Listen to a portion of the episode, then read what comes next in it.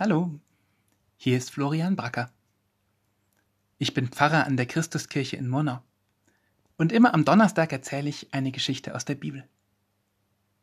Schön, dass du mir heute zuhörst. Und wundere dich nicht, ich erzähle die Geschichte gleich aus der Sicht von Simon. Simon ist damals dabei gewesen, als all die Sachen mit Jesus passiert sind.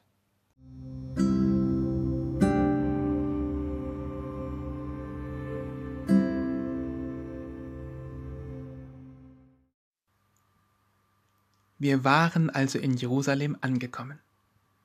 Jesus und ich und all die anderen, die mit ihm unterwegs gewesen waren. Und die Menschen hatten uns einen tollen Empfang bereitet. Sie hatten gewunken und gejubelt und gesungen und gerufen Hosianna. Gelobt sei der da kommt, im Namen des Herrn. Aber in den nächsten Tagen ist die Stimmung total gekippt. Kein Jubel mehr, sondern es wurde ganz schwierig. Ich habe mich später oft gefragt, warum das so passiert ist. Jesus hat auch in Jerusalem Menschen gesund gemacht. Er hat auch dort Menschen geholfen. Aber ich glaube, es waren einfach zu viele, zu viele, die etwas von ihm wollten. Er hat es gar nicht geschafft, sich um alle zu kümmern. Er wollte sich ja Zeit nehmen für jeden, der zu ihm gekommen ist. Und so gab es dann auch viele, die gemurrt haben und gesagt haben, um mich kümmert er sich nicht. Jesus hat auch in Jerusalem von Gott erzählt, so wie früher. Aber hier in der Hauptstadt, da waren eben viele Menschen, die dachten, sie wüssten es besser. Die haben widersprochen, die haben mit ihm gestritten, die haben versucht, ihm Fallen zu stellen. Am schlimmsten war die Sache mit dem Tempel. Irgendwann hat Jesus Ruhe gebraucht und wollte sich in den Tempel zurückziehen, in das Haus Gottes, so wie er sich früher immer zurückgezogen hat, um zu beten, um still zu sein, um ganz nah bei seinem Vater im Himmel zu sein. Aber im Tempel in Jerusalem war das nicht möglich. Überall waren Händler, die etwas verkaufen wollten, und Leute, die geschrien haben, und Touristen. Und er hat versucht, dort zur Ruhe zu kommen. Und als es nicht geklappt hat, ist er wütend geworden.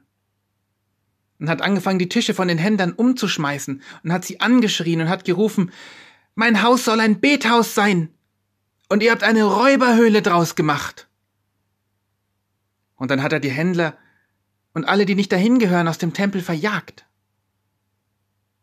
Da sind sie alle ganz schön erschrocken. Und ich glaube, da haben die, die in der Stadt die Macht haben, gesagt, dieser Jesus muss weg. Und das Schlimmste ist, auch wir Freunde von Jesus haben angefangen miteinander zu streiten.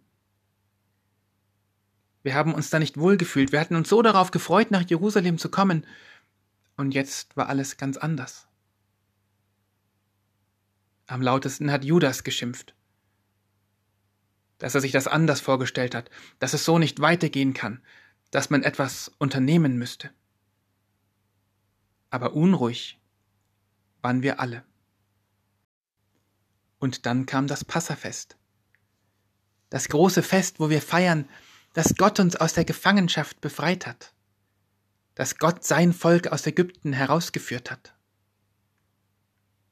Normalerweise feiern das die Familien miteinander, aber wir hatten unsere Familien ja zu Hause gelassen. Wir waren mit Jesus mitgegangen. Und so waren wir eine Familie. Und wir haben Jesus gefragt, wo möchtest du mit uns das Passafest feiern? Und er hat uns einen Saal gesagt, wo er gerne feiern möchte, und wir haben den gemietet und haben ihn dann schön hergerichtet, geputzt und den Tisch gedeckt und das Essen besorgt und Wein gekauft und alles vorbereitet. Und ich habe gedacht, an diesem Abend finden wir wieder zusammen. An diesem Abend versöhnen wir uns und die Streiterei hört auf und danach wird alles gut. Es wurde nicht gut. Es wurde alles noch schlimmer. Denn als wir uns hingesetzt haben, hat Jesus in die Runde geschaut und hat gesagt, einer von euch, die hier sitzen, wird mich verraten. Einer von euch wird den Mächtigen in Jerusalem erzählen, wie sie mich loswerden können. Und wir haben ihn angestarrt und wir haben uns gegenseitig angeschaut. Und jeder hat gefragt, bin ich es? Bin ich es? Doch Jesus hat nur gesagt, einer von denen, die ihr Brot mit in meine Schüssel tunken, einer von denen wird mich verraten. Du kannst dir vorstellen, dass das an dem Tisch keine schöne Stimmung war. Jeder hat die anderen angeschaut, jeder hat nachgegrübelt über das, was Jesus gesagt hat. Und dann hat er das Brot genommen, hat das Dankgebet gesprochen und hat das Brot in zwei geteilt, um die Stücke zu verteilen. Aber wie er das gemacht hat, hat er gesagt, Nehmt dieses Brot und esst davon, denn das ist mein Leib.